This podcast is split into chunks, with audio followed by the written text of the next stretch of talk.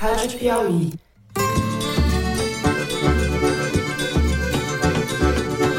Olá, sejam muito bem-vindos ao Foro de Teresina, podcast de política da revista Piauí. Dizem esses que nós devemos ter um plano nacional de segurança pública. Ora, ela já existe. Queriam o quê? Que nós parássemos tudo para rediscutir tudo de novo? Eu, Fernando de Barros e Silva, na minha casa em São Paulo, tenho o prazer de falar com os meus amigos. José Roberto de Toledo, aqui pertinho. Opa, Toledo. Opa, Fernando. Opa, Thaís.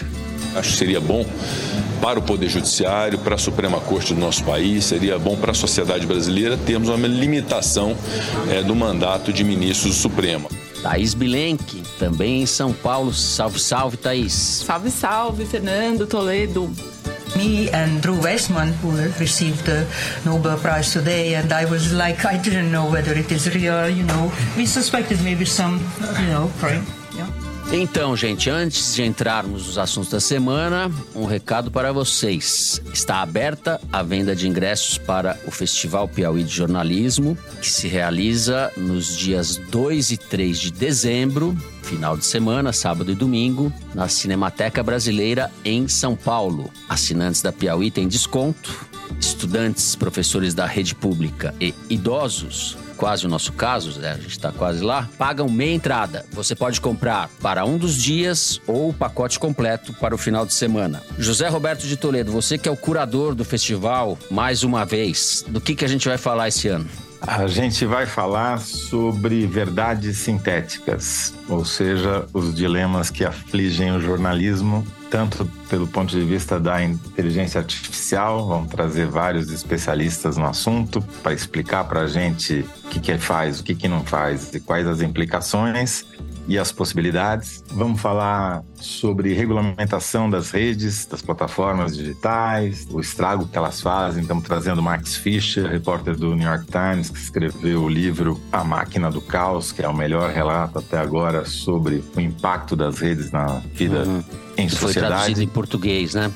Exatamente. Existe no Brasil. A grade de programação está bem diversa. A gente tem convidados da Índia, temos a Marina Walker, que é argentina, mas está radicada nos Estados Unidos, coordenou os Panama Papers, usando inteligência artificial. Enfim, está muito legal a programação e espero conhecê-los pessoalmente lá na Cinemateca nos dias 2 e 3 de dezembro. Thaís, está tão bom que eu queria ir como espectador, mas eu vou ter que trabalhar. Ele sempre me põe para uhum. trabalhar. E por falar em inteligência sintética, ou jornalismo sintético, sei lá o que é sintético que você falou, uhum. vamos ter uma edição sintética do Foro de Teresina também, certo? Uhum. Uma verdade Teremos sintética. o Foro ao vivo, é, é, cheio de mentiras sintéticas. Bom, Feito esse convite, essa apresentação, esse resumo do que teremos em dezembro, vamos então aos assuntos da semana. Nós abrimos o programa discutindo a execução de três médicos num quiosque na Orla do Barra da Tijuca na madrugada desta quinta-feira. Entre as vítimas está Diego Bonfim, irmão da deputada federal Sâmia Bonfim do PSOL. Um quarto médico foi atingido e está hospitalizado. A gente vai discutir também o suposto plano de segurança anunciado pelo governo federal nessa semana e o estado das coisas da violência no país. No segundo bloco, o tema é a crise entre os poderes. A despeito do desgaste dessa palavra, crise, é disso mesmo que se trata. A Comissão de Constituição e Justiça do Senado aprovou a toque de caixa uma proposta de emenda constitucional que restringe o poder dos ministros do Supremo, que reagiu contrariado. Há várias motivações em jogo, das mais pessoais até aquelas que envolvem dinheiro grosso e interesses de classe. A gente vai mapear um pouco isso tudo. No terceiro bloco, a gente vai falar da vencedora do Nobel de Medicina, a bioquímica húngara Katalin Karikó, cujos estudos foram responsáveis por salvar a vida de milhões de pessoas na luta contra a Covid-19. A história dessa cientista é espetacular, o que não significa que tenha sido feita de coisas boas. É um caso que ilumina como poucos a misoginia e as questões de gênero no mundo atual. É isso, vem com a gente.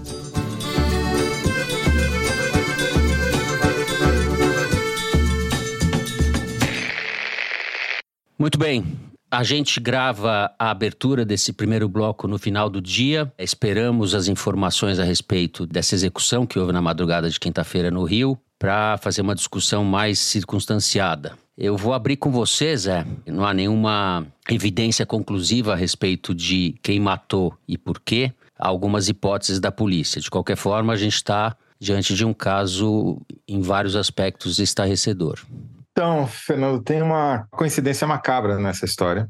O Perseu Ribeiro Almeida, que é um dos médicos que foi assassinado, ele é um médico de 33 anos que morava na cidade de Jequié, na Bahia, e ele teria sido confundido com um miliciano que foi recentemente solto, saiu da cadeia, e então, o alvo dos assassinos teriam sido esse miliciano que confundiram os dois. O Perseu Ribeiro Almeida, ele nasceu em Piauí, que é uma cidade vizinha de Jequié, formou-se em Salvador, em medicina, foi fazer pós-graduação em São Paulo e voltou para Jequié para exercer a medicina, lá ele, onde a família dele morava, ele é pai de dois filhos. Jequié é a cidade mais violenta do Brasil, segundo o Fórum Brasileiro de Segurança uhum. Pública, com uma taxa de 89 assassinatos por 100 mil habitantes. Foram 141 pessoas assassinadas em Jequié. E horas depois do Perseu Ribeiro de Almeida ter sido assassinado no Rio de Janeiro, nessa chacina, houve uma chacina em Jequié, em que também executores entraram na casa de uma família de ciganos e mataram seis pessoas, mataram o dobro de pessoas e entre os, as seis pessoas assassinadas, tinha uma menina de cinco anos e uma grávida de nove meses. Eu só estou falando isso porque é óbvio que esse caso do Rio de Janeiro vai já tomou todas as manchetes e vai continuar tomando, porque é um caso de extrema violência que aconteceu num lugar de extrema visibilidade no Rio de Janeiro, uhum. na frente de um congresso médico, num hotel que é o hotel mais frequentado é, na Barra da Tijuca, onde, por exemplo, os membros da FIFA e do Comitê Olímpico costumam ficar quando ouvir os, os eventos no Rio de Janeiro, né?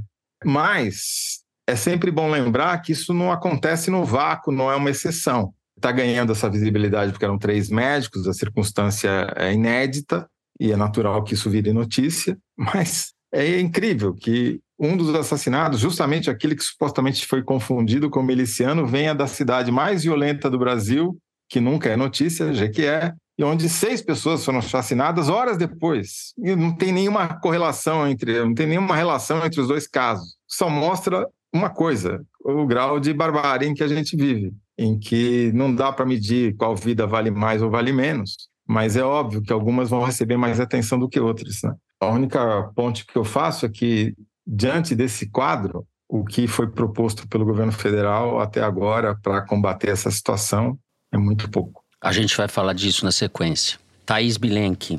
Bom, os, o, as informações que se tem até agora, né? Quinta-feira, às 6 horas da tarde, quando a gente está gravando, dão conta do seguinte: não foi uma execução longamente preparada. Os executores não adotaram procedimentos mais profissionais, entre aspas, desse, nesse tipo de, de crime.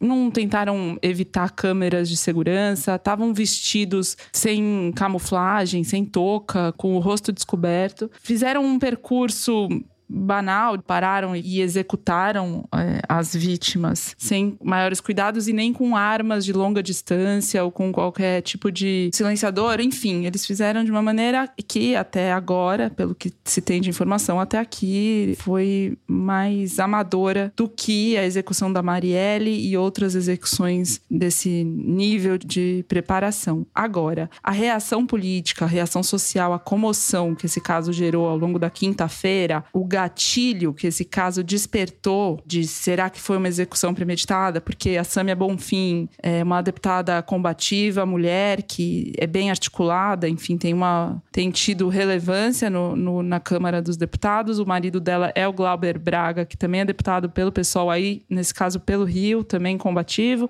Então, o primeiro pensamento de todo mundo é sempre: será que foi né, uma questão política, um recado né, bárbaro, por causa da atuação política e tal. E eu reflito a, a, respeito disso que tenha sido um engano, tenha sido o que quer que seja, esse trauma da execução da Marielle por motivação política e com todas as complexidades do caso, e ainda tem a coincidência da Barra da Tijuca, enfim, mostra a urgência, a necessidade de esclarecimento desse caso da Marielle e de todos, evidentemente, mas o, o país tem esse trauma quase que já social em relação a essa morte como um momento de virada na política brasileira, que a partir de então a gente passou a conviver com a violência muito mais entranhada no dia a dia da política, desde, desde a execução da Marielle em, em 2018, que esse caso é, merece, precisará ser elucidado quanto antes e da melhor forma possível, assim como a própria execução da Marielle. E mais, se de fato foi um engano, é muito cruel, né? Muito perverso que seja uma barbaridade desse tamanho amadora a esse ponto, né? requinte de crueldade de uma execução como essa. Eu entendo quando você fala que é mais amadora do que o assassinato da Marielle, mas não, é, não foi feito por amadores de qualquer forma. Eu acho o seguinte: a gente não sabe a motivação. Os indícios de que pode ter sido um crime de motivação política é o próprio uma das vítimas, que é irmão da Samia Bonfim, e o fato de ela ter dito há poucos meses publicamente que estava sendo ameaçada de morte ela e seus familiares, né? E ela descreveu até os detalhes de como as pessoas diziam que ela ia ser torturada ou ser morta. O que eu acho aí eu sei que existem impedimentos técnicos para a federalização do caso imediatamente, mas eu vejo uma necessidade da Polícia Federal entrar já nesse caso, porque a Polícia do Rio é parte do problema. É, eu acho que a gente tem que parar de fingir que a Polícia do Rio é confiável, que a Polícia do Rio funciona, que ela tem disposição de esclarecer casos como esse. Ela não é confiável, ela não funciona e ela só esclarece o que ela quer. Ela pode até esclarecer esse caso, mas só esclarece mas o que ela quer. Nenhuma polícia no Brasil esclarece nada, Fernando. Não é só do Rio de Janeiro. Não, a de São a Paulo tá... tampouco, a da Bahia também tampouco. Que eu só estou falando isso pelo seguinte: a Polícia Federal vai entrar para esclarecer a chacina de seis pessoas da família em Jequié? Não, não vai entrar. Para tirar da frente até essa hipótese de motivação política. Porque isso existe, essa dúvida existe. Para mim, ela existe muito claro. Talvez mais do que para você, mas para mim existe. Não, mas não é esse o ponto, Fernando. O ponto, o ponto é que você não pode tratar, eu acho, Uhum. É, diferentemente, coisas iguais. São duas chacinas. Ocorreram com horas de diferença. Numa mataram três, outra mataram seis. Numa mataram três homens brancos, na outra mataram uma família de ciganos, uma criança de cinco anos e uma grávida de nove meses. Não estou dizendo que uma é mais uhum. grave que a outra. Mas tampouco o assassinato dos três é mais grave do que o das, dos outros seis, entendeu? Tampouco eu, eu acho, dizendo. Tô dizendo porque se você for deslocar a Polícia Federal para investigar todos os assassinatos no Brasil, acaba a Polícia Federal. São 40 mil por ano. Não são todos assassinatos. É esse assassinato porque envolve o irmão de uma deputada que vinha sendo ameaçada de morte. E a gente tem o caso da Marielle, no Rio. E as características, se não do assassinato, é, tem várias coincidências. Tem uma coincidência de partido, tem uma coincidência de que havia ameaças. Agora, não são os únicos políticos que estão ameaçados de morte no Brasil. Eu não estou diminuindo, veja bem. E já vai haver essa investigação. A própria Polícia Civil do Rio de Janeiro, já o secretário lá de Polícia Civil do Rio de Janeiro já ofereceu para a Polícia Federal entrar no caso. O ministro já mandou a Polícia Federal entrar no caso. Eu só quero eh, sugerir que a, que a imprensa acompanhe esse caso e a chacina de Jequié com a mesma atenção, para saber Ótimo, se daqui a concordo. seis meses vão se descobrir os assassinos dos dois porque o que está acontecendo na Bahia, por incrível que pareça, é pior do que o que está acontecendo no Rio de Janeiro.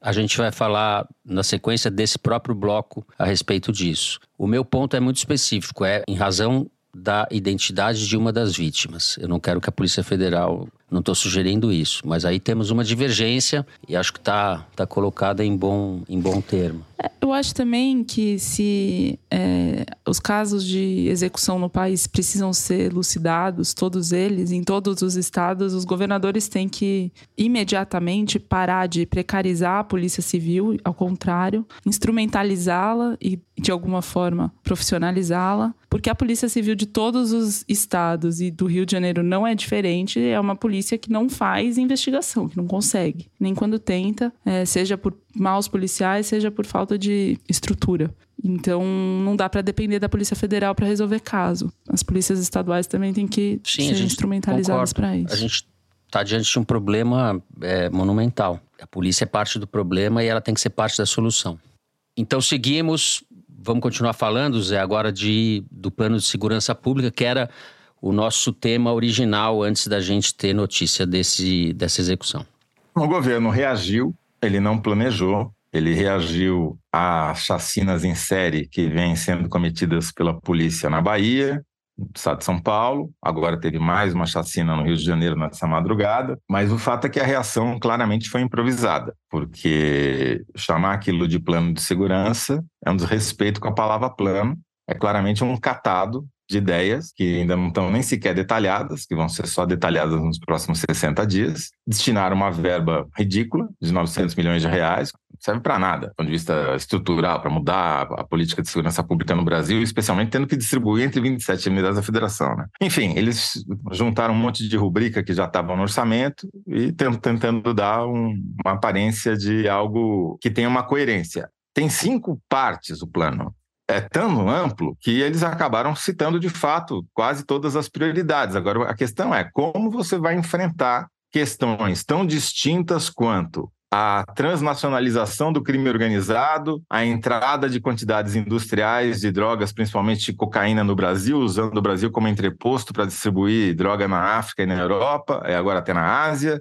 como você vai atingir o problema das milícias e das facções criminosas, por exemplo, no Rio de Janeiro, como você vai reagir ao aumento de 300% da letalidade policial na Bahia, que está matando gente a torto e a direito, absolutamente sem nenhum controle. Nada disso ali tenha uma solução específica, pontual, com tática e estratégia claramente apontadas. Não dá para a gente condenar a priori, porque a gente não sabe efetivamente qual é o plano, mas me parece um mau começo, especialmente porque foi feito de afogadilho para reagir a uma situação externa. Né? E a gente sabe que na origem do problema de segurança está o principal problema político-social do governo e do lulismo e do petismo, porque o bolsonarismo só tem a força que tem pelo causa da ineficiência da segurança pública no Brasil, pela criminalidade rompante que domina quase todos os estados e pelo desgoverno da polícia. Né? E isso não me parece estar sendo eficazmente atingido pelo plano, seja ele o que vier a ser. É, tem na Bahia, você citou, se não me falha a memória, são 86 mortes pela polícia nos últimos dois meses, isso que foi notificado oficialmente. Estamos no quinto governo petista, né? Acontece na Bahia algo como aconteceu em São Paulo, que os tucanos ficaram no poder quase 30 anos. O PT terá ficado ao final desse mandato 20 anos no poder. Não é desde o começo que essas mortes pela polícia acontecem, é principalmente no mandato do Rui Costa, né? Não do Jacques Wagner, que tem os dois primeiros mandatos. De qualquer forma, você tem um governo de esquerda supostamente comprometido com os direitos humanos e hoje uma situação, um quadro de descontrole total. A Bahia rivalizando com o Rio de Janeiro em termos de barbárie policial. Esse número que a imprensa está dando, ele é claramente subestimado. Mortes pela polícia? É, porque basta você pegar os dados de mortos pela polícia do ano passado na Bahia, já dá 120 por mês, todo mês. Durante o governo Rui Costa, entre o primeiro e o último ano de mandato dele, ao longo de oito anos, ele aumentou em 300% a letalidade policial na Bahia. 300%. Levou a Bahia ao primeiro lugar do ranking de letalidade policial uhum. no Brasil. A Bahia está tentando bater o recorde do Rio de Janeiro em número de mortos no mês só está chegando perto. Vamos ver, a gente não tem dados. Daí são dados que são coletados pela imprensa, só em Salvador, Grande Salvador. A gente vai demorar um tempo para a gente saber isso. Talvez o Fórum Brasileiro de Segurança Pública consiga, através de lei de acesso à informação, ter acesso às informações do primeiro semestre. O que houve na Bahia é claramente uma política de Estado, porque você não multiplica por quatro o número de mortes é, ao longo de oito anos, enquanto o Brasil cresceu 93%, a Bahia cresceu mais de 310. E foi uma omissão ou uma política de Estado. Em qualquer hipótese, é muito ruim, porque quem fez isso ou deixou de fazer é o chefe da Casa Civil do governo Lula. Exatamente. Thaís, além do chefe da Casa Civil, temos o ministro da Justiça do governo Lula, cotado para assumir uma vaga no Supremo, que está no meio dessa confusão toda. Um dos motivos pelos quais esse plano de segurança pública saiu apressadamente é a pressão que o Flávio Dino tem sofrido de todas as direções pela iminência ou talvez mais cautelosamente dizendo, pela possibilidade de virar ministro do Supremo. Uma das principais críticas feitas a ele é que no Ministério da Justiça a segurança pública foi negligenciada. E então ele tem tentado responder a essas críticas e se blindar o máximo que pode para viabilizar a nomeação para o Supremo Tribunal Federal. Agora, a nomeação para o Supremo Tribunal Federal, ela é encorpada e forte porque ela conta com apoios relevantes e uma dinâmica que se estabeleceu mais do que no governo federal, mas na Praça dos Três Poderes envolvendo também o Supremo, entre o Flávio Dino, o Lula e o Alexandre de Moraes. E por Alexandre de Moraes a gente inclui o Gilmar Mendes porque eles estão bastante afinados. Batman e Robin. É, nesta, como gosta de dizer o próprio Gilmar Mendes, nesta quadra da história, eles andam bastante juntos.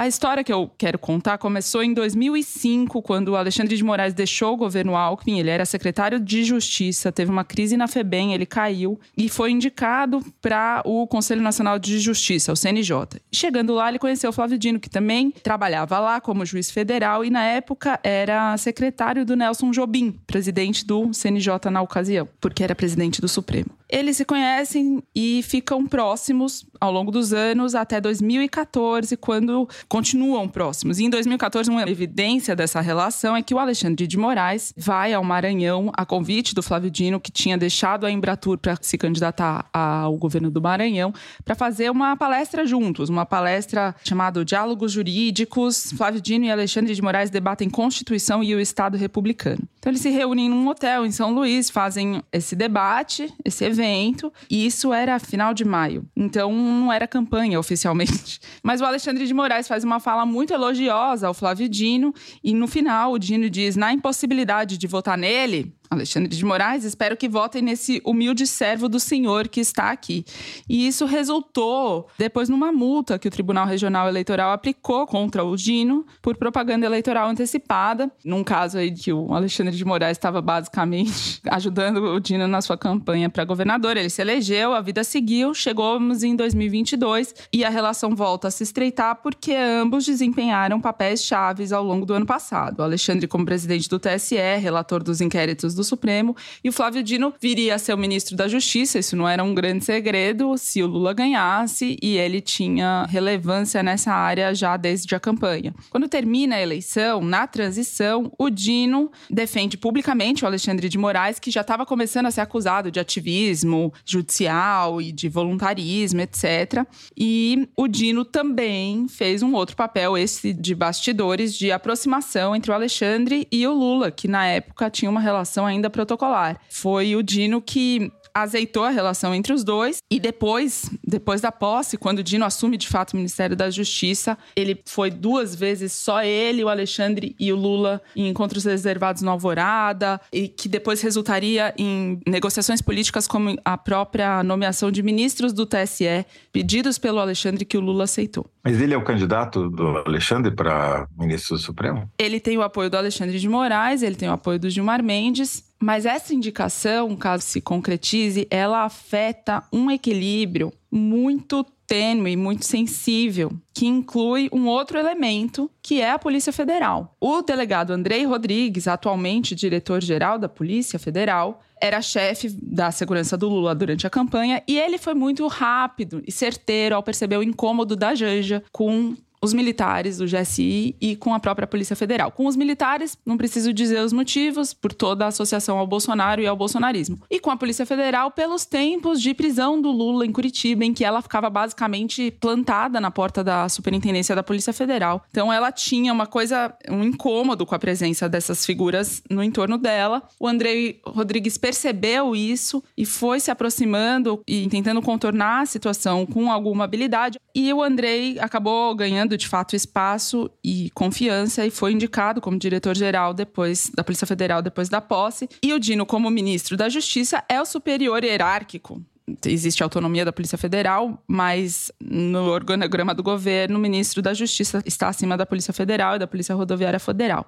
Mas o Alexandre de Moraes, que já foi ministro da Justiça no governo Temer, também tem suas relações próximas na Polícia Federal e tem bastante ascendência sobre a cúpula da Polícia Federal e sobre diversos delegados que estão no topo da corporação. Por causa dos inquéritos que ele relata no Supremo, inclusive, ele tem policiais federais trabalhando exclusivamente nos casos que ele relata. E o Alexandre de Moraes é muito incisivo na sua atuação como relator desses inquéritos. E a Polícia Federal muitas vezes se vê obrigada a se contrapor, a eventualmente dizer que determinadas diligências não são possíveis, não são viáveis. Então, o André Rodrigues ocupa um espaço em que, de alguma forma, ele responde, né? Tem que servir de anteparo ao Supremo, ao Alexandre de Moraes, e ao mesmo tempo também responde ao Flávio Dino no Ministério da Justiça, né? Tá entre esses dois pontos de muita força política, né? Porque os dois, Flávio Dino e Alexandre de Moraes, representam esse enfrentamento ao bolsonarismo, e isso tem um impacto forte, importante, tanto na política como na opinião pública. Mas a eventual nomeação do Dino e, portanto, da mudança de chefe do Andrei na Polícia Federal, né, como novo ministro da Justiça, qual impacto teria? Então, o fato de o Lula ter o Dino por perto sempre no que concerne ao Alexandre não é só uma questão de afinidade pessoal, é também porque o Dino serve, por sua vez, como um anteparo aos poderes do Alexandre para o próprio Lula. Então, o Dino estar no Ministério da Justiça é estratégico para o Lula no sentido de servir de anteparo à pressão que o Alexandre faz sobre a Polícia Federal, eventualmente. E aí, a saída do Flávio Dino para o Supremo Tribunal Federal, se de um lado fortalece e muito esse grupo no Supremo, que tem o Alexandre e o Gilmar Mendes como maiores representantes, né, que são os pontos de enfrentamento ao bolsonarismo e ao golpismo mais eloquentes que se tem no Supremo, então a, chegada do Flávio Dino aumentaria ainda mais, né, faria esse grupo crescer politicamente, por outro lado, afeta a relação da Polícia Federal nesse equilíbrio entre governo, ministro da Justiça e Supremo Tribunal Federal. Então, quem que poderia ocupar o Ministério da Justiça e fazer o mesmo tipo de anteparo e contraponto que o Flávio Dino faz? Que tipo de ministro da Justiça tem força e poder político suficiente para manter esse equilíbrio? É aí que eu acho que tem a sensibilidade de uma escolha como essa e até que ponto serve ao Lula ter uma Polícia Federal mais inclinada a um lado do que a outro. Até agora tem um alinhamento de forças que esteve de alguma forma sob controle. A saída do Dino pode afetar todo esse jogo. É interessante isso. Tinha tentado para esse aspecto, mas tem um outro aspecto que é, talvez atue no sentido contrário, que é o fato de o Dino ter sido o ministro que mais ganhou seguidores em todas as redes sociais, segundo aqui o levantamento da Arquimedes. O Dino foi o cara que mais ganhou seguidores no Ministério do Lula desde que assumiu, basicamente graças ao 8 de janeiro, a atuação dele lá. E ele é a sétima personalidade política mais buscada no Google. Tá abaixo de gente do primeiro time ali, Lula, Bolsonaro, Janja, Barroso agora, que virou presidente, tá ali disputando com o Moro, que está em sexto lugar. Então, me parece que a saída, a eventual nomeação do Dino, não sei se vai acontecer ou não, resolveria um certo problema para o Lula do ponto de vista da sucessão, porque o Dino é um potencial candidato à sucessão dele fora do PT, né? Poderia rachar a chapa governista, botando ele no Supremo, esse problema fica escanteado. Sim, eu acho que esse fator é um dos argumentos usados por gente do PT que não quer o Dino na sucessão, certamente. Bom, a gente tem uma situação no Brasil de institucionalização da milícia, de enraizamento e nacionalização do crime organizado. A gente tem as facções criminosas atuando em todo o território nacional e uma certa impotência dos democratas e dos progressistas de lidar com esse problema que só se agrava. E o plano do Dino, plano do governo federal, como o Toledo descreveu no início desse bloco, é fogo de artifício, né? Não é nada. Então isso mostra um pouco porque as medidas que são populares hoje em dia no Brasil são justamente aquelas que ferem os direitos humanos, as regras básicas da civilização. E a esquerda não sabe como sair dessa cilada. De execução em execução, o Brasil vai engolindo todos nós. Eu vou encerrar então o primeiro bloco do programa. Vamos fazer um rápido intervalo. No segundo bloco, vamos falar de briga entre os poderes e um pouco de bolsonarismo também. Já voltamos.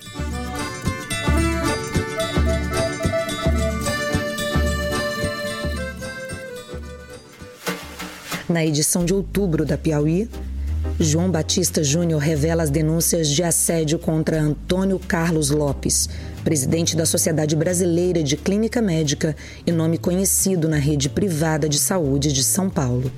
O repórter Alain de Abreu conta a história do empresário Alain Cavalcante do Nascimento, investidor em empresas de minério que destruiu parte da Serra do Curral, o maior patrimônio ambiental de Belo Horizonte. Consuelo Diegues explica como a ministra Simone Tebet se equilibra entre o governo de centro-esquerda, as divisões em seu partido, o MDB, e a rejeição dos eleitores do seu estado, o Mato Grosso do Sul. A parcela do jornalismo de economia sob o controle da Faria Lima. Sites de notícias ficam sob a gestão de nomes do mercado financeiro, como mostra a reportagem de Denise Godoy.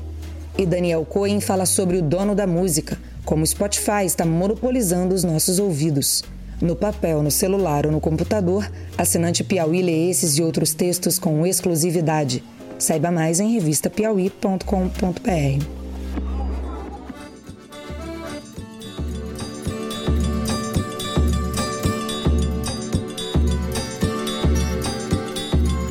Muito bem, Thaís Bilenque, vamos começar com você. E eu sugiro que a gente comece pela investida do Senado nessa quarta-feira contra o Supremo, pela aprovação em tempo recorde da medida que limita os poderes dos ministros do Supremo. Foi uma iniciativa política, enfim, ainda precisa passar pelo plenário. A gente nem sabe quando e se o Pacheco vai colocar isso em pauta. O fato é que o Pacheco também agora entrou em rota de colisão, não de coalizão, de colisão com o Supremo. Muitos interesses em jogo aí, várias brigas, vários aspectos a serem considerados, mas a situação não é boa, certo? A novidade é exatamente essa: é a entrada do Pacheco nesse ringue, porque o Arthur Lira mede forças com o Supremo desde que assumiu a presidência da Câmara. E o Pacheco vinha tendo um comportamento de abafar e de botar panos quentes toda vez que a temperatura esquentava na relação do Congresso com o Supremo tem diversos interesses do Davi Alcolumbre e do Rodrigo Pacheco, a começar pela sucessão do Pacheco na presidência do Senado em 2025, no qual o Davi Alcolumbre está de olho desde que saiu, e essas tentativas também visam a ter apoio do bolsonarismo e das bancadas alinhadas ao Bolsonaro, que são sempre muito críticas ao Supremo, sim, mas é um pouco mais complexo do que isso. Uma aprovação em 42 segundos reflete não que não tenha havido debates prévios, como se disse, mas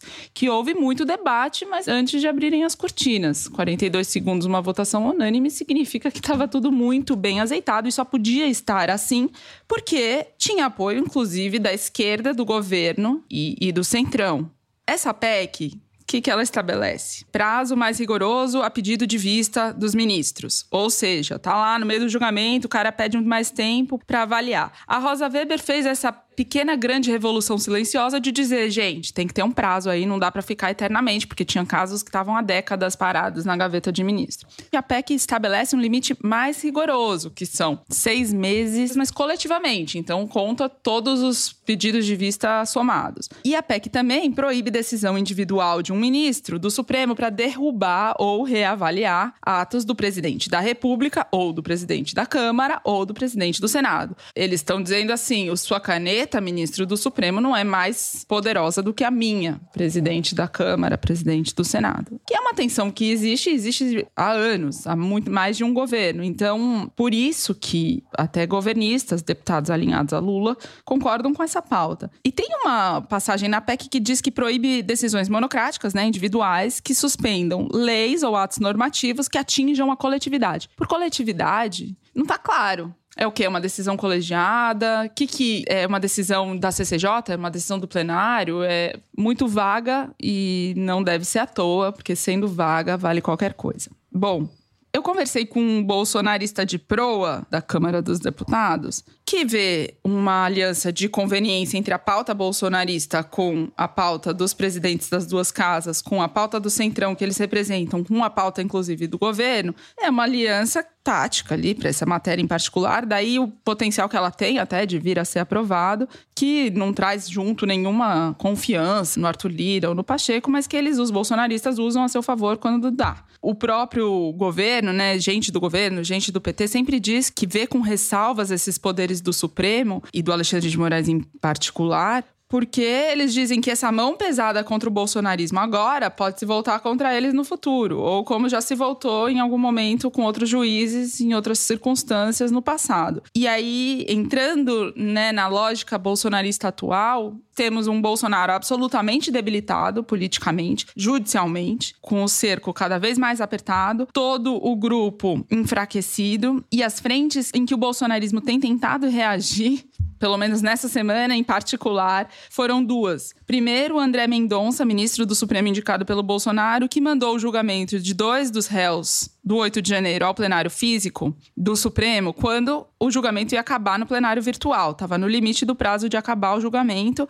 E aí, com isso, ele retarda o final desse julgamento e tenta ganhar tempo, porque lá na frente, esses julgamentos do 8 de janeiro devem chegar na cabeça do esquema. A segunda decisão foi a do Cássio Nunes Marques, o segundo ministro indicado pelo Bolsonaro ao Supremo, que, numa decisão individual dele, anulou a quebra de sigilo telemático, bancário, fiscal, etc., que tinham sido pedidos e determinados pela CPMI do 8 de janeiro contra o Silvinei Vasquez, que era o diretor da Polícia Rodoviária Federal durante a eleição.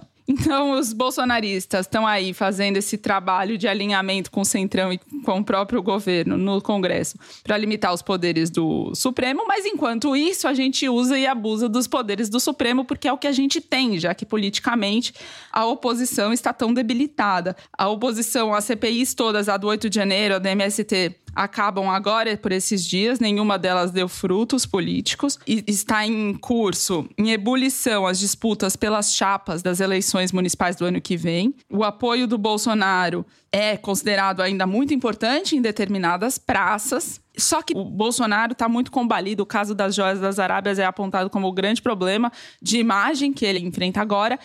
E o que eu ouvi dos bolsonaristas é que o Bolsonaro preso seria até melhor, porque viraria mártir, vítima da perseguição judicial, daria reforço a esse discurso que eles tanto fazem, embora não pratiquem, melhor até do que ele, do jeito que tá, capenga uhum. como tá. O bolsonarismo virou massa de manobra no Congresso nessa altura do campeonato. Tá acontecendo uma coisa muito curiosa. Como é que é a figura de proa, Thaís Blank? Gostou? Foi o que ela falou. Eu gostei, eu gostei. É uma carranca, né? A figura de proa é uma carranca. Eu conversei com uma carranca do governo federal e eles chegaram à mesma conclusão, que o que está catalisando essa reação do Congresso contra o Supremo é basicamente a disputa das presidências da Câmara, mas principalmente a do Senado. Porque tanto o Rodrigo Pacheco, que é o atual presidente, quanto o Davi Alcolumbre, que é o ex-presidente que quer voltar, estão tentando usar a grande bancada bolsonarista no Senado como cabo eleitoral, transformando o Supremo em alvo, porque, obviamente, o Supremo é um sempre foi alvo. Não, e é um alvo preferencial dessa bancada Exato. conservadora nos costumes, porque o Supremo andou fazendo menção de flexibilizar o aborto, uh, descriminalizar o uso de maconha. Marco temporal. Marco temporal, enfim. Então, eles estão usando, instrumentalizando essa bancada que está sem chefia, porque o comandante está nas cordas, que é o Bolsonaro, como massa de manobra, e os dois então estão tentando ganhar esses votos. Então, o que está movendo o bolsonarismo hoje, ele está vindo a reboque de uma disputa de poder interna da casa. Esse é um aspecto. Mas tem outros dois aspectos de fundo que são tão importantes quanto.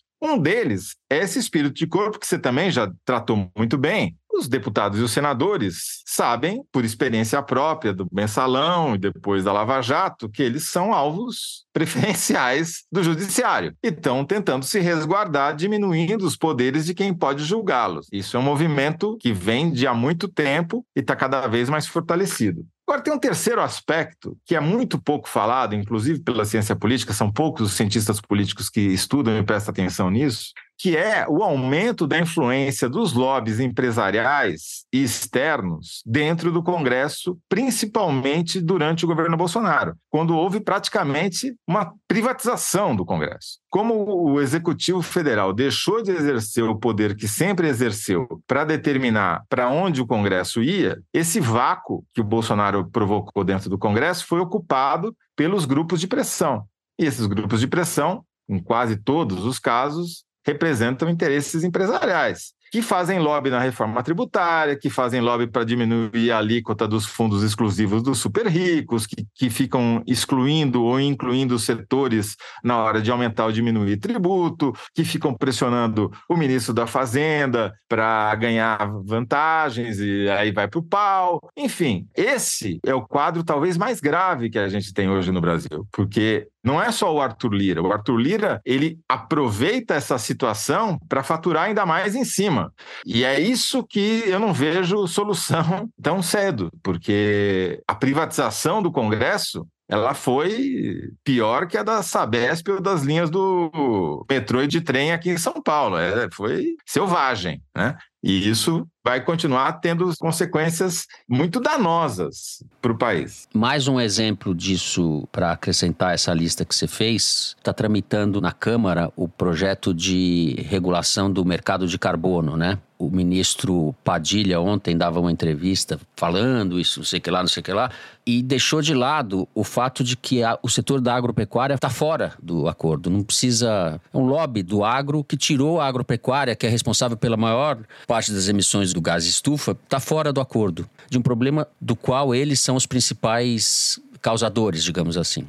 Só para ilustrar isso que você acabou de falar, a bancada do boi arrotador, que, que fica emitindo... É o boi arrotador, é. e peidorrento. Gás metano. Exatamente. Ela, quarta-feira, conseguiu derrubar sessões deliberativas na Câmara dos Deputados em uma porrada de comissões de agricultura, educação, saúde, meio ambiente, até de relações exteriores eles derrubaram, porque eles estão fazendo uma operação padrão que está atrasando a votação daquilo que é importante para o governo na Câmara e no Senado, que são as medidas econômicas, a reforma tributária, esse pacote aí do, do Haddad para taxar super ricos, eles estão sabotando o quanto eles podem, adiando, primeiro pelo lobby empresarial, no caso aí do boi, e também pelos interesses particulares do Arenão, representados no caso do Arthur Lira, que está brigando para ver se consegue emplacar a presidência, as vice-presidências da Caixa Econômica Federal, que o Lula está adiando, usou até a operação para adiar ainda mais, faz mais de um ano que ele está enrolando, e aí os caras estão enrolando a votação lá. E o Haddad está preocupado porque o cenário externo está cada vez pior, preço do petróleo disparando, isso aqui vai acabar se refletindo no Brasil, e ele queria usar a aprovação definitiva dessas medidas econômicas como âncora para diminuir o impacto aqui. E não está conseguindo, não na velocidade que ele gostaria, porque a bancada do boi, é o lobby empresarial, mais as conveniências do Arthur Lira, mais a sucessão no Senado, a disputa do Alcolumbre, enfim, a pequena política ferrando com o país. É, existe uma aliança entre interesses pessoais aí do Alcolumbre, do Pacheco, etc., com interesses de grupo grupos, ou para não dizer interesses de classe, para usar essa, esse palavrão, e a privatização do, do parlamento mesmo. A gente encerra o segundo bloco do programa. No terceiro bloco, para aliviar um pouco a barra, mas não são boas notícias. Vamos falar de prêmio Nobel de Medicina, mas as notícias não são exatamente boas. Já voltamos.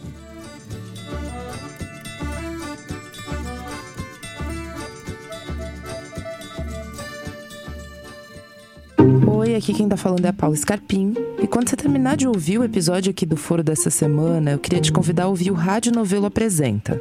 Aqui no Foro, você ouve sobre a grande política, né? Do Palácio do Planalto ao STF. Essa semana no Apresenta, eu te conto uma história sobre política local. A saga de um pequeno escândalo numa pequena cidade, tudo potencializado por uma grande lei, e no segundo ato do episódio tem uma história do Tiago Rogério sobre famílias que resolveram escancarar a porta do armário e dar uma encarada nos esqueletos ali dentro.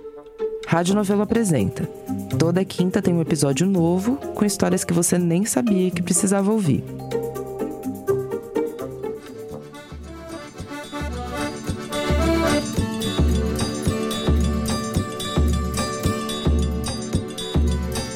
Muito bem, José Roberto de Toledo, vamos falar da ganhadora do Prêmio Nobel de Medicina, que é uma bioquímica, a húngara Katalin Karikó, que ganhou junto com o Drill Weissman, que é chefe dela, certo? Trabalharam juntos, foram decisivos aí no combate, na criação, no desenvolvimento da vacina para a Covid. Ela é a 13 terceira mulher a ganhar esse Nobel. Mas ela, a Caricô, eu diria que a história dela é cinematográfica. A Caricô é um. Eu vou começar pelo fim, depois eu volto para a parte mais interessante. O fim é o seguinte: a Caricô faz 40 anos estuda uma coisa só, que é o tal do RNA mensageiro, que é a base de todas essas vacinas de maior sucesso contra a Covid, que são a vacina da Pfizer e a vacina da Moderna que é uma revolução na ciência. E ela começou essa pesquisa dela visando não vacinas, mas tratamentos, terapias para, por exemplo, quem tivesse sofrido um derrame cerebral. Então, é um campo que está apenas começando e que vai revolucionar, já está revolucionando a ciência. Do mesmo jeito que a pesquisa dela permitiu o desenvolvimento da vacina contra a Covid, já tem várias outras pesquisas em desenvolvimento para desenvolver outras vacinas usando a mesma tecnologia que ela inventou. Mas por que, que a história da Caricô merece um bloco no Foro de Teresina? Porque a Caricô ela nasceu numa cidadezinha no interior da Hungria comunista, filha de pai e mãe que não tinham nem sequer completado o segundo grau fizeram de tudo para que as duas filhas estudassem e elas conseguiram estudar e a Kariko conseguiu fazer uma carreira como cientista apenas muito duras. Ela ainda estava no meio, ainda existiu o comunismo, ela estava lá na, já conformada, já fazendo pesquisa na Hungria, pleiteou bolsas para sair, tentou ir para a Inglaterra, não foi aprovada. No final conseguiu uma possibilidade remota de ir para os Estados Unidos, na Universidade Americana, conseguiu, levou a família, o marido, as filhas para lá. No final, aquele emprego que tinham prometido para ela não rolou imediatamente, rolou numa outra cidade, muito longe. Ela tinha que passar a semana nessa outra universidade, enquanto a família morava em outra cidade. Ela tinha que dormir dentro do laboratório, embaixo da bancada, porque não tinha dinheiro para pagar hotel e a carreira dela inteira nos Estados Unidos se deu nessas circunstâncias. Ela foi alvo de xenofobia e sexismo, eu não tenho dúvida quanto a isso. Por ela ter nascido onde nasceu, na circunstância em que nasceu, ela só conseguiu começar a estudar inglês aos 19 anos, o que tenho certeza atrapalhou muito a carreira dela nos Estados Unidos. E o que, que ela sofreu lá? Ela sofria discriminação. Ela chegava com essa ideia revolucionária dela e falava: Ah, isso daí a gente já tentou, não funciona, não consigo. Se vira aí. Você conseguir uma, um grant, né, uma verbinha, um patrocínio, você continua aqui na universidade. Se não conseguir, você vai ser demitida. Ela conta que ela nunca teve dinheiro para pagar um ajudante de laboratório. Ela tinha que consertar o freezer, pipetar, escrever o, o pedido de dinheiro, escrever o paper, tudo sozinha. Ela falou: aprendi muito fazendo ciência porque eu fiz tudo. Não tinha nem estudante para me ajudar. Ela pleiteou várias vezes ser promovida na universidade. Ela passou por algumas, mas no final, onde ela escreveu o paper que gerou o prêmio Nobel, era a Universidade da Pensilvânia, a UPenn. E lá ela ficou sendo chutada de departamento para departamento, ninguém contratava ela efetivamente, era uma vida super instável, ela nunca ganhou mais de 60 mil dólares por ano na Universidade Americana. Em um dia, ela estava no Xerox, para fazer cópia lá de uma papelada encontrou o Weisman, que já era chefe, já tinha uma posição de destaque na universidade. Comentou qual era a pesquisa dela, ele falou: ah, eu estou interessado em fazer pesquisa de vacina contra a AIDS. Juntaram forças, ela foi para o laboratório dele e conseguiu finalmente encontrar essa molécula que foi a chave de tudo. Eles escreveram juntos um paper e no paper acadêmico é sempre assim. O primeiro nome que aparece no crédito do paper, lá em cima, é de fato quem teve a ideia, quem trabalhou, botou a mão na massa, concebeu, é o autor intelectual da história. E o último nome é o nome do chefe. É o chefe do departamento, ou o chefe do laboratório, é o cara quem que manda. será que é o primeiro nome do paper dela? Exato. O primeiro nome é o da Kathleen Caricot, porque foi ela efetivamente, o mérito é dela. E o último nome é o Drew Weissman, mas os dois ganharam o prêmio Nobel e os dois vão dividir um milhão de dólares. Vai 500 mil para cada um. Né? Aí, só que ela sempre teve essa posição subalterna. A Universidade da Pensilvânia recusou que ela entrasse na trilha acadêmica para ganhar a tenure, né? que é a estabilidade no emprego. Ela falou: não, você não é material para gente. Qualificou ela. Deu uma demoção, diminuiu o salário. Aí, em 2013, ela recebeu um convite de uma empresa que os caras da Pensilvânia falaram que não é tão ruim essa empresa que você está indo que não tem nem site na internet. Chamava BioNTech uma empresa alemã de pesquisa em biologia, que viria a ser simplesmente comprada pela Pfizer, fazer a vacina que salvou dezenas ou centenas de milhões de pessoas no mundo. A BioNTech foi fundada por um casal de ascendência turca. Ou seja, essa história toda só existe, ou seja, a humanidade só se salvou por causa de imigrantes de países que não são do primeiro mundo e que, é, apesar do sistema acadêmico americano, apesar da indústria indústria do paper, seja, todo mundo é qualificado pela quantidade de paper que publica, virou uma indústria que não significa porra nenhuma. Então ela está desde 2013 na BioNTech, foi comprada pela Pfizer, feliz da vida, e agora está milionária, porque além desse prêmio Nobel, ela já tinha ganho um outro prêmio muito mais importante do ponto de vista financeiro, de 3 milhões de dólares pela mesma pesquisa, pelo mesmo paper. Diga-se passagem, ela não é uma pessoa que publica dezenas de papers, ela publicou um paper fundamental, e acabou. E no meio disso tudo, ela conseguiu ter uma filha bicampeã olímpica de remo nos Estados Unidos. Pequeno detalhe. Essa história da Nobel, cujo nome não ouso pronunciar, Caricô teve um é final fácil. feliz. Caricô. Hã? Caricô. Caricô. Caricô me lembra clericô, e daí eu vou longe, é melhor nem começar por aí. É uma história de final feliz, mas boa parte das histórias das mulheres na ciência são bem menos emocionantes e bem menos recompensantes que essa. Estava conversando com uma pesquisadora chama Eugênia Zandoná, professora do Instituto de Biologia da Estadual do Rio, da UERJ, e ela me contou a história da orientadora de doutorado dela, que é uma americana, portanto, não era xenofobia no caso dela, era machismo e misoginia mesmo que ela enfrentou nos Estados Unidos, onde ela nasceu e fez a carreira, chamava Susan Kilham. Ela era uma bióloga, estudava lagos e águas continentais e era casada com um outro pesquisador da mesma área que a dela, chamado Peter Kilham.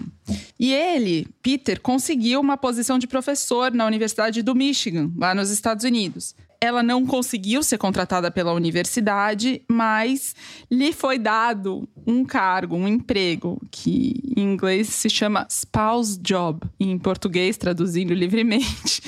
Era tipo Primeira o dama. bico da mulher, é, o bico da esposa. Isso é final dos anos 80, começo dos anos 90 nos Estados Unidos. Só que os dois eram colaboradores, eles trabalhavam nos projetos de pesquisa juntos. Embora ele fosse a referência pro forma da pesquisa, eles eram pesquisadores associados juntos e ela era sempre considerada a sombra dele. Ele foi a campo e ele estudava na África, teve uma úlcera e morreu tragicamente, o que para ela nem se fale, né? Era um drama pessoal, mas ainda por cima, a Universidade de Michigan fez o quê? Bom, deu continuidade à linha de pesquisa deles, pondo ela no cargo, ajudou ela a se restabelecer e deu garantias para a pesquisa não ser descontinuada. Não, demitiu ela. Demitiu, porque se ela tinha um spouse job, ela não era mais spouse, agora ela era widow, então não tinha job. E aí, esse caso, bom, para ilustrar que sempre para as mulheres é difícil e no Brasil não é diferente, a Eugênia Zandoná, com quem eu conversei, faz parte de um movimento que chama Parent in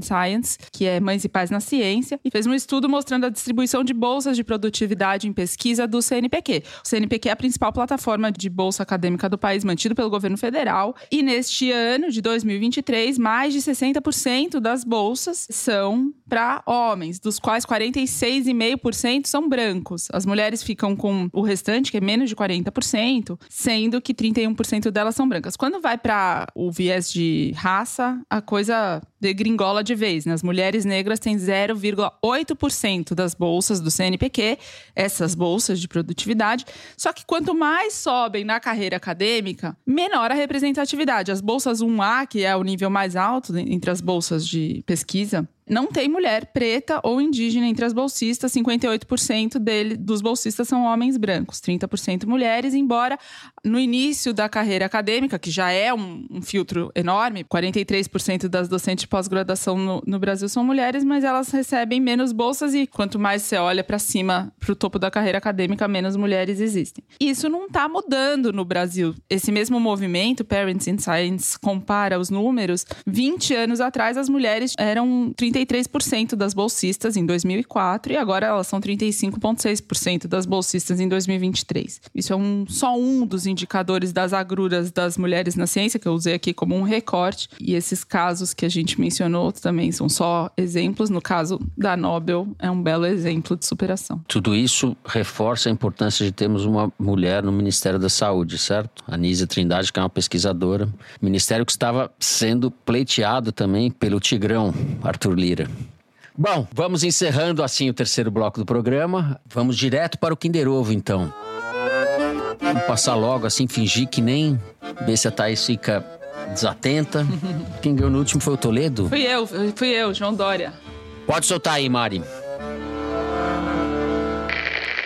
Eu só conversei com o Lula duas vezes. Uma vez é, no, na, no, no, final do ano passado, ele não tinha tido Rodrigo a posse, Maia. e mais é, recentemente. Não. O Lula ele, ele, gasta mais tempo prestando atenção no que você fala, é o, é o, dedica mais tempo, ele tem mais paciência para as conversas. É, o Bolsonaro era mais rápido. É, eu sempre sabia que quando tinha uma conversa com o Bolsonaro, eu tinha três Falei minutos para falar alguma coisa. Depois dos três minutos já ia ser mais difícil porque ele ficava mais disperso.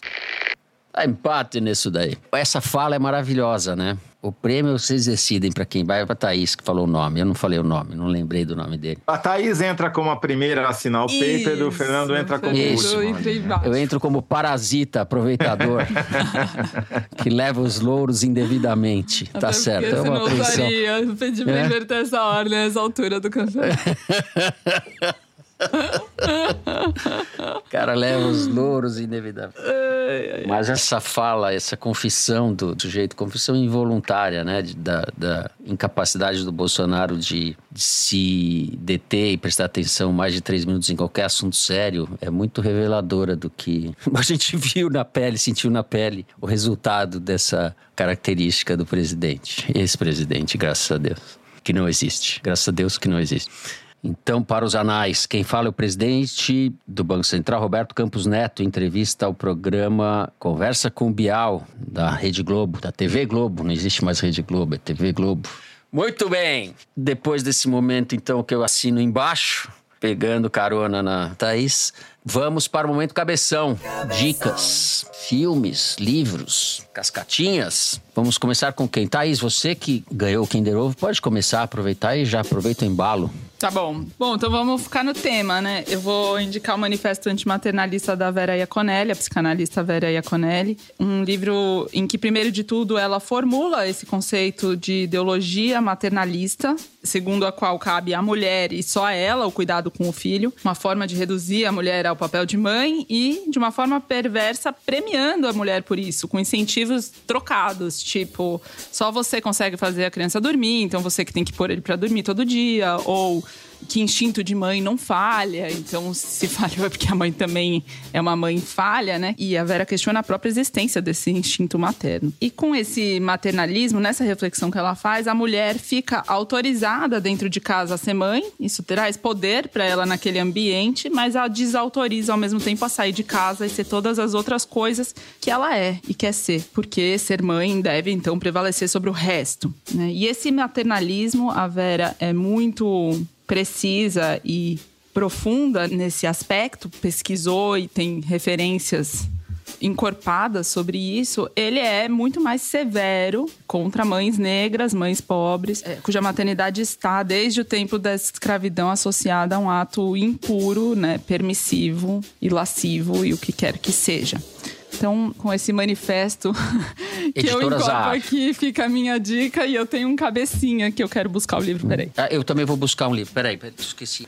Nossa, para o momento cabecinha, eu vou fazer uma só. E esse livro é um fenômeno, chama O Menino com Flores no Cabelo, do Jarvis, que é um britânico que ilustra e escreve e fala sobre a amizade e sobre a amizade em tempos difíceis e as diferenças entre as crianças, né? Muito bem. José Roberto de Toledo. Então, Fernando, não foi inspirado na Caricô, porque eu já estava lendo antes, mas o livro que eu vou recomendar hoje chama-se Epigenética. E o subtítulo é Como a ciência está revolucionando o que sabemos sobre hereditariedade. É do Richard Francis. A epigenética é ciência que está, como eles dizem, revolucionando o que a gente sabe e pensa sobre hereditariedade e que vai explicar porque dois gêmeos idênticos que têm exatamente o mesmo código genético vão ter ou não doenças completamente diferentes, características diferentes, desenvolver trajetórias de vida diferentes, que é justamente como os genes interagem com a bioquímica das células. O livro é muito bem escrito, muito didático, muito fácil de entender, não é para especialista, é um, os especialistas talvez achem simplista, mas é muito bom, cheio de histórias, vale muito a pena ler. Foi editado no Brasil pela Zahara Editora. E vou também recomendar o livro do nosso colega Bruno Paes Manso, A Fé e o Fuzil, o subtítulo é Crime e Religião no Brasil do século XXI. Muito bom, vale a pena ler. Muito bem, eu vou ser breve. Primeiro eu vou dizer que eu vou assistir esse fim de semana, a direção, o filme Elise Tom. E vou indicar também um romance que foi relançado agora, que é O Drible, do Sérgio Rodrigues, da Companhia das Letras. E é provavelmente o melhor romance sobre futebol brasileiro já escrito. É muito bom. E ele tem uma apresentação da Fernanda Torres, essa edição, e um pós-fácil do Fábio de Souza Andrade, que vem a ser professor da USP, que publicou na Piauí um ensaio quando esse livro foi lançado. O Fábio escreveu em 2014 na Piauí. Então é essa a minha dica. A gente encerra assim então o momento cabeção. Vamos direto e reto para o melhor momento do programa, que é o de vocês. Correio Elegante. E eu já começo rapidamente aqui com uma mensagem do Fabrício Belgrano. Como assim o ilustríssimo José Roberto veio até a terra dos vikings em segredo? Moro em Gotemburgo com a minha esposa sueca desde o final de 2018, quando o Coiso foi eleito. Se soubesse da visita, teria te convidado para um fica com K. Opa. Fica com K. É outra palavra que você certamente ouviu. É uma espécie de pausa para um café um doce e um bate-papo obrigatório em qualquer trabalho por aqui. Aproveito para atualizar o mapa da Grande Matão e incluir a Suécia, já que aqui também estão caçando java porcos. Wildsvin, chama. Wildsvin é java porco em sueco? Por conta da peste africana. Wildsvin, java porco. Se a França pode estar também na América do Sul, a Grande Matão também pode adentrar o continente europeu. Abraços. Fabrício Belgrano, me desculpe pela falta de aviso eu tentei avisar, mas não me deixaram, né? Você sabe. Muito obrigado. E quando eu for, não quero fica, não. Eu quero um Wildsvin. Churrasco com Wildsvin com cerveja. Bom, Vou ler a carta da Tami Nakani. Venho por meio deste reclamar que o foro me deixa um tanto quanto cabisbaixa. Primeiro, porque para a política no Brasil precisa ter estômago, coração e mente, todos os órgãos fortes. E segundo, porque a produção fica expondo casais felizes e perfeitos que escutam o podcast juntos no café da manhã, e isso é extremamente doloroso para os solteiros à procura do amor.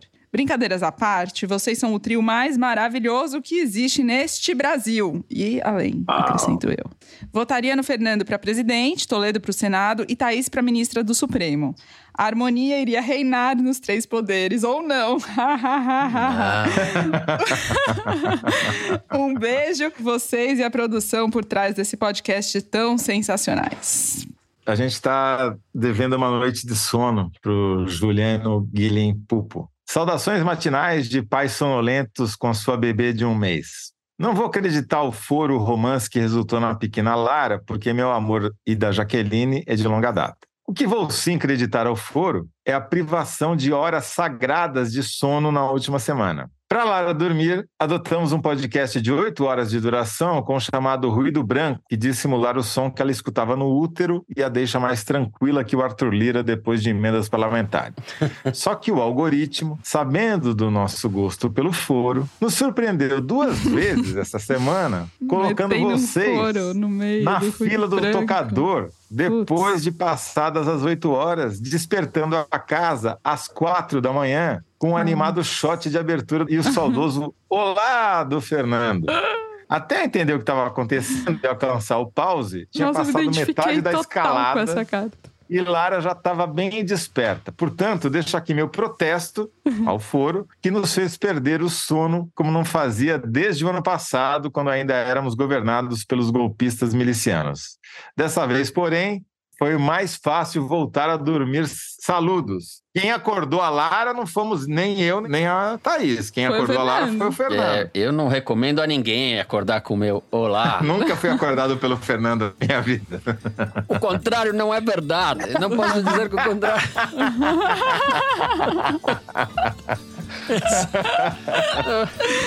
ai, ai, ai. Muito bem. Essa foi uma prova de amor, José Roberto. Vamos terminando assim o programa de hoje. Se você gostou, não deixe de seguir e dar. Como é que é Five Stars em húngaro, Zé? Não, não sabemos. Puta, Five Stars essa, em essa húngaro. Eu vou ficar devendo. Pra gente no Spotify. Segue no Apple Podcast, na Amazon Music, favorita na Deezer. Se inscreva no Google Podcast, no Castbox ou no YouTube. Foro de Teresina é uma produção da Rádio Novelo para a revista Piauí, com a coordenação geral da Evelyn Argenta. A direção é da Mari Faria e a produção da Maria Júlia Vieira. O apoio de produção é da Bárbara Rubira, a edição é da Evelyn Argenta e do Thiago Picado. A finalização e a mixagem são do Luiz Rodrigues e do João Jabassi, do Pipoca Sound. Jabassi, que é também o intérprete da nossa melodia tema, composta por Vânia Salles e Beto Boreno. A nossa coordenação digital é da Bia Ribeiro, a checagem do programa é do João Felipe Carvalho e a ilustração no site do Fernando Carval. O foro foi gravado nas nossas casas e eu me despeço então os meus amigos. José Roberto de Toledo, tchau. Tchau, Fernando. Esse programa foi Etilagos. Cinco estrelas em húngaro. Cinco estrelas em húngaro. Muito bem. Thaís Milenk, tchau. Tchau, Fernando Toledo. Tchau, tchau, Gente, Thaís. Uma ótima semana a todos e até semana que vem.